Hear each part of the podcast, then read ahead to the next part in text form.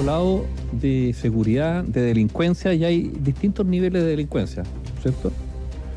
Hoy día tenemos noticias hartas, caso convenios.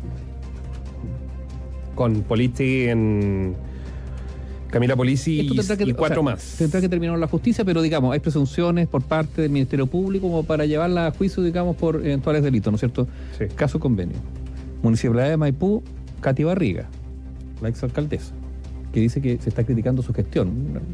Demasiados peluches, parece. A lo menos. Eh, estamos pendientes el caso Audios o Némesis, ¿no? Que también, eh, a ver, también un tema de seguridad, porque cuando usted, usted comprenderá que cuando hay algunos actores relevantes que tienen capacidad para influir en decisiones, en este caso el Servicio de Impuestos Internos, la Comisión del Mercado de Valores, aparentemente esa es la sospecha que hay, ¿no es cierto? Pagando, haciendo una caja negra para pagar soborno o coima. Bueno, eso afecta a la seguridad porque no hay igualdad eh, en el trato eh, por parte de las instituciones del Estado y hay corrupción en algunos agentes del Estado, al menos funcionarios, es lo que se está investigando. Está hoy día el dato para seguir hablando de seguridad porque son distintos niveles, ¿eh? pero todo al finalmente tiene un denominador común. ¿Qué dice el gobernador de Santiago, Claudio Rego? Que solo en noviembre han habido 35 homicidios en la capital y 43 homicidios frustrados. 43 homicidios frustrados. No es poco. Y el problema son, lo hemos dicho aquí en más de una ocasión, el tema del eventual acostumbramiento. Hoy día, por ejemplo, salió un informe de Naciones Unidas que va a pasar así colado porque sobre Haití. En lo que va del año, la violencia callejera de las bandas criminales en Haití ha provocado más de 3.900 asesinatos, más de 100.000 heridos. Ya, pero un dato más, pues, parece que Haití es así hace mucho tiempo, entonces es un informe. ¿Qué reacción va a tener esto? Es el problema del acostumbramiento de los nuevos fenómenos. En Chile hemos acumulado muchísimas cosas de este tipo. Claro, está el presidente de la República que dice que hace un mea culpa respecto a qué tan duramente trató anteriormente a la administración anterior cuando la oposición. Está bien. Pero hay políticas de Estado que tienen que estar por encima de los gobiernos y una es el tema de la seguridad. Y para eso, ¿qué es lo que se requiere?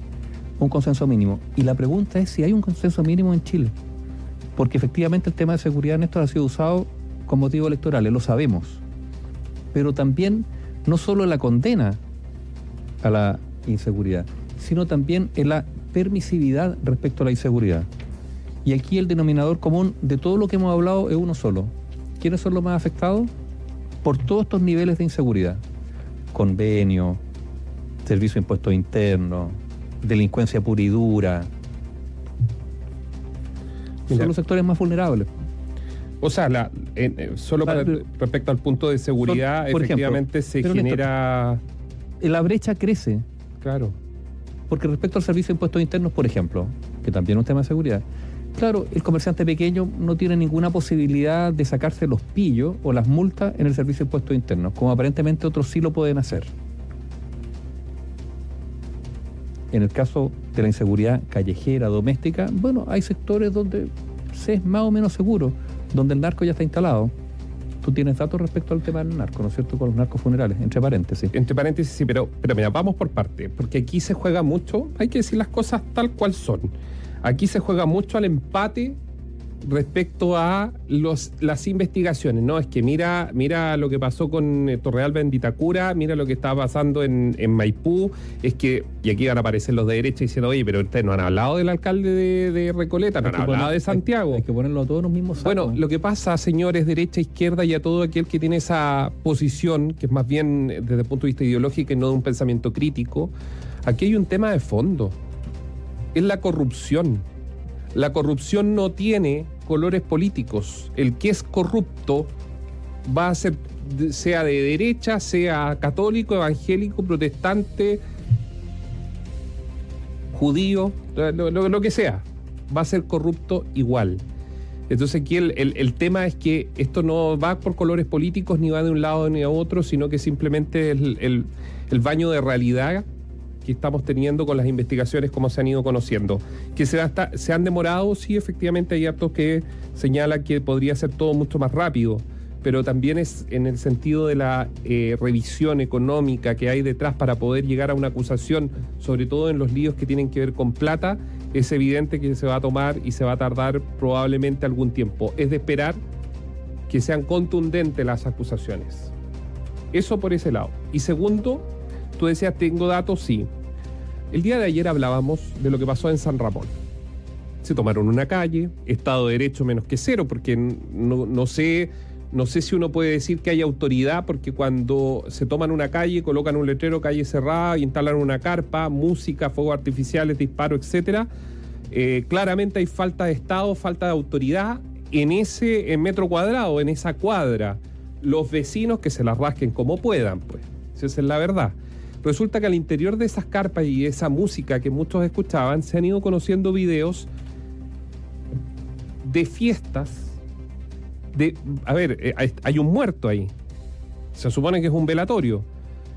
Fiestas con, lo voy a decir, con señoritas con poca ropa, muy parecido a la vida narco que hay en los países centroamericanos, señoritas que le bailan al ataúd. ¿Ya? Ahí estamos viendo una imagen que nosotros, por respeto a ustedes en BioBio TV, Obviamente no la vamos a mostrar, pero se alcanza a ver la mano con un arma eh, detrás del ataúd. Bueno, señoritas con poca ropa en estas verdaderas fiestas que se hacen ahí, donde yo también creo que deben haber hasta niños. Pero bueno, usted sabe, ellos mandan y los vecinos que nos están escuchando en distintos puntos del país saben que en esos, en esos lugares son ellos los que mandan. Y el mejor ejemplo es esto. Pero aquí yo para la reflexión quiero solo decir una cosa. En los audios solo hablan chilenos. En tiempos en que se apunta con el dedo, porque es efectivo, hay datos, el tren de Aragua, etcétera, etcétera, los gallegos en Arica, datos concretos que nos han mostrado, por ejemplo, en el caso de las investigaciones de las fiscalías de Tarapacá o la misma fiscalía de Arica y Parinacota, son grupos extranjeros altamente delictuales, con compromiso delictual alto, eh, criminales, porque matan y entierran personas vivas. Está bien pero acá, acá en esto que pasó en San Ramón y muchos otros son chilenos, no nos perdamos. Los grupos narcos chilenos están adoptando costumbres muy propias que antes no se veían, muy propias de los países donde el narco manda. Y esa es, la realidad. Entonces, Claro, el presidente dice en, materia de seguridad, el presidente tiene razón y sería bueno que el presidente esas reflexiones también las hiciera puertas adentro con su sector político para permear respecto a la necesidad, porque si hay una buena noticia sería que el día de mañana gobierne quien gobierne, haya una unidad política detrás, así como debería ser con la corrupción, y yo voy a decirlo y se van a enojar algunos, pero por ejemplo Chile Vamos, que tanto habla de la corrupción, oye, deberían estar todos formal, formados detrás de la alcaldesa de Vitacura que ha con el dedo apuntado sobre las investigaciones, se querelló, ha colaborado y contribuido con información y datos para esclarecer los hechos del caso Torrealba. Del antecesor. Claro, de su antecesor, del mismo sector político, si bien ella es de Bópoli y el otro era de Renovación Nacional. Pero hay que hablar, no solamente una declaración por aquí y por allá, sino que son los actos. Y eso es lo que se espera de la clase política. Entonces, tal como lo dice el presidente hoy día, yo creo que se, veamos, podríamos verlo en positivo si es que ese discurso de su sector se lleva, sea quien sea el que gobierne o que maneje una comuna donde hay problemas y conflictos que se unan detrás cuando hay, estamos hablando de seguridad. Porque la gente, y esto puede ser muy populista decirlo, porque esto lo sabemos todo, pero es bueno decirlo, la gente está aburrida. O sea, recién dábamos cuenta de un robo frustrado, de, perdón, de una encerrona frustrada, ¿a qué hora, Nivaldo? ¿A las 5 de la tarde? En una vía y, y llena de tránsito. Y yo les voy a agregar algo, frustrado, frustrado porque estos gallos, estos delincuentes no se llevaron lo que querían, pero resulta que chocaron los autos y créanme que hasta ahora es un dolor de cabeza para quienes con mucho esfuerzo compraron sus autos y resulta que ahí estamos viendo ahora la camioneta toda chocada. Probablemente puede tener seguro o no pueda tener seguro, da lo mismo. El dolor de cabeza cuando uno tiene un accidente, todos sabemos. pero ¿sabes lo que pasa? A ver, las sociedades son claro, son desiguales, son piramidales y uno tiene que exigirle también a quienes ostentan puestos de poder de todo ámbito, ¿ah? no solamente político, también económico, gremial, etcétera, etcétera. Bueno, estándares más altos. Entonces, si el problema es que el deterioro de la institucionalidad en Chile ha venido por todos lados.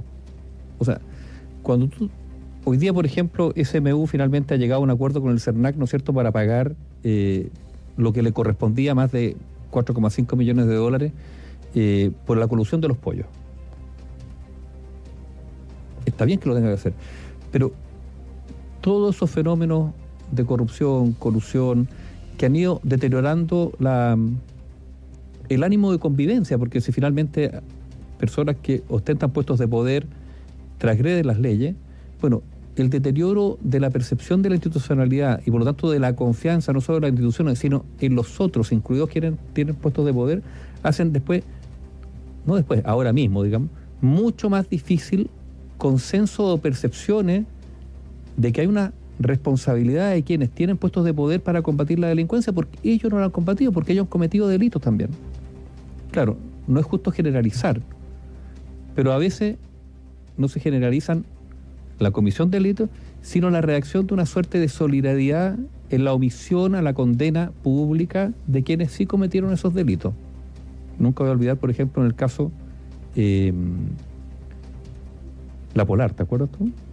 Máximo ejecutivo. Alcalde y compañía. Y no, pasó, no, hubo un reproche.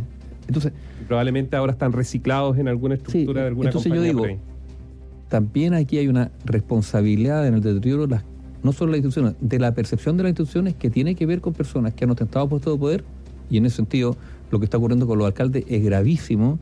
El alcalde es la primera autoridad que tiene, digamos, relación directa con los vecinos, y cuando tú te encuentras con tantas municipalidades de distintos signos políticos donde se están develando hace ya mucho, mucho tiempo casos de corrupción, uno dice, bueno, ¿qué nos queda a nosotros? ¿Qué reproche puede haber, digamos, a la persona que que está cometiendo un ilícito ahí, si, quien tiene caja pagadora, que además tiene espacios lícitos para poner a sus amigos en, puestos de, trabajo en los municipios, además, no sé, todos los meses le pasan un sobre con plata, que es la acusación que hay contra Torrealba, ¿no es cierto?, en Vitacura. Eh, también aquí el deterioro ha sido largo y profundo. Entonces, en esta sociedad media desmembrada, con instituciones que están como cojeando, aparece este fenómeno del crimen organizado contundente, fuerte, violento, con poder de fuego.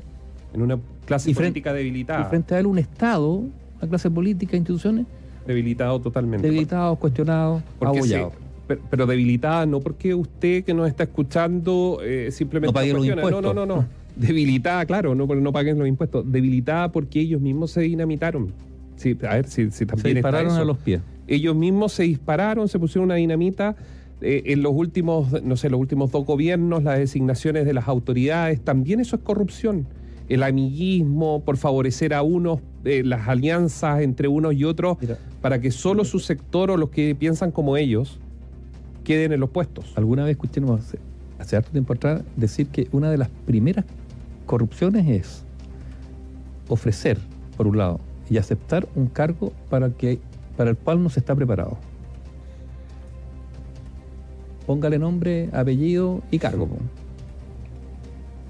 Claro, pero algunos se escudan en la votación.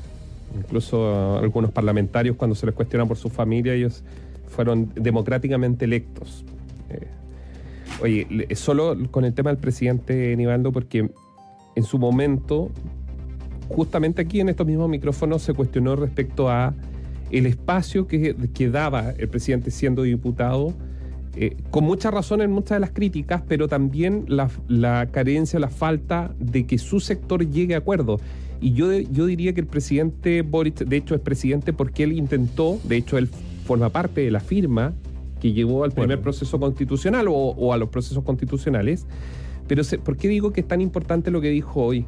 Porque yo creo que la reflexión del Gabriel Boric de hoy que usted podrá decir será solo por las encuestas, por la fotografía, porque estamos en un proceso también eh, constituyente donde hay una elección en un par de días más, entonces están tratando de ser más mesurados, hacer más reflexiones. Yo creo que ese es el gran, la gran deuda que tiene el sector político que representa al presidente Gabriel Boric. Desde los retiros, pasando por la agenda de seguridad que ahora urgentemente ellos están tratando de levantar, pero que se perdió mucho tiempo, porque esa es la verdad, y digamos las cosas también como son respecto a eso, cuando se presentaron en el antiguo gobierno, en el gobierno anterior, las rechazaron, con durísimos cuestionamientos, por ejemplo, a la institución de carabineros, con durísimos cuestionamientos a la institucionalidad en materia de seguridad. Algunos puntos con razón, ¿ah? porque, a ver, si esto no se trata de blancos y negros, esto también hay grises y también hay mucho que avanzar en las estructuras de las instituciones que están en materia de seguridad. Y yo voy a agregar, majaderamente y a esta altura, porque muchos se pueden enojar, a gendarmería. La urgencia de que el tema de seguridad sea mucho más completo, porque si no, nos vamos a seguir dando vuelta aquí mirándonos las caras y contando muertos. Entonces, lo que hace el presidente hoy, ojalá se hiciera internamente en los partidos, porque aquí lo habíamos dicho, incluso muchos se enojan pero resulta que hoy lo está haciendo el propio presidente de la República. La necesidad, la urgencia de llegar a acuerdos en general, no solo en seguridad. Análisis sin compromisos. Opinión independiente.